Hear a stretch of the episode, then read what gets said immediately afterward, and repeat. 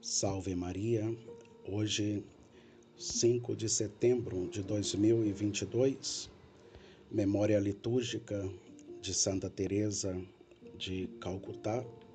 Vamos meditar o Evangelho de São Lucas, capítulo 6, versículo de 6 a 11.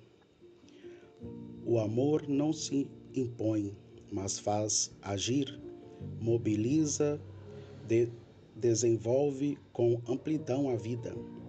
Aquele mandato de Jesus, levanta-te e fica aqui no meio, tem a força recreadora daquele que ama e pela palavra age. Mas ainda, o outro estende tua mão, que termina conseguindo o milagre.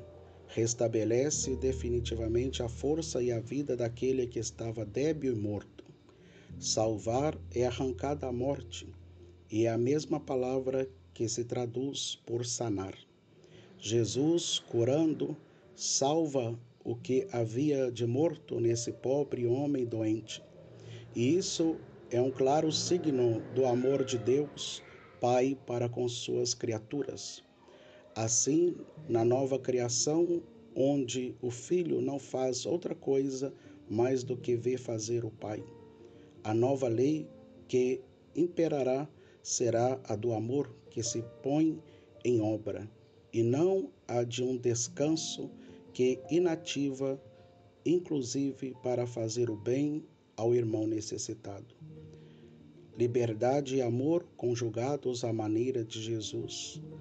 Aquilo de ama e faz o que queiras de Santo Agostinho tem hoje vigência plena para aprender a configurar-se totalmente com Cristo Salvador.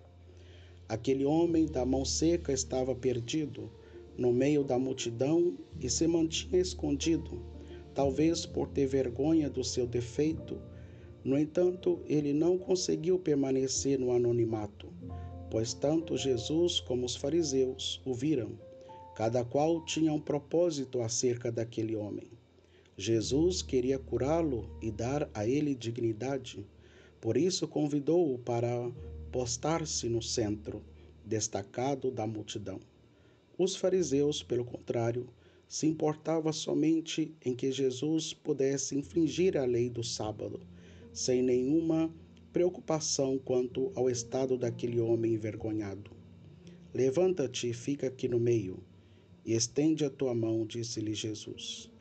O homem assim o fez e sua mão ficou curada. O pecado nos deforma e exclui do convívio das pessoas. Por isso, Jesus quer nos tirar do anonimato e nos colocar no meio para que possamos agir. Somos curados do nosso pecado quando damos o passo para ficar perto de Jesus, bem à vista dele, usufruindo da sua misericórdia. Louvado seja nosso Senhor Jesus Cristo, para sempre seja louvado.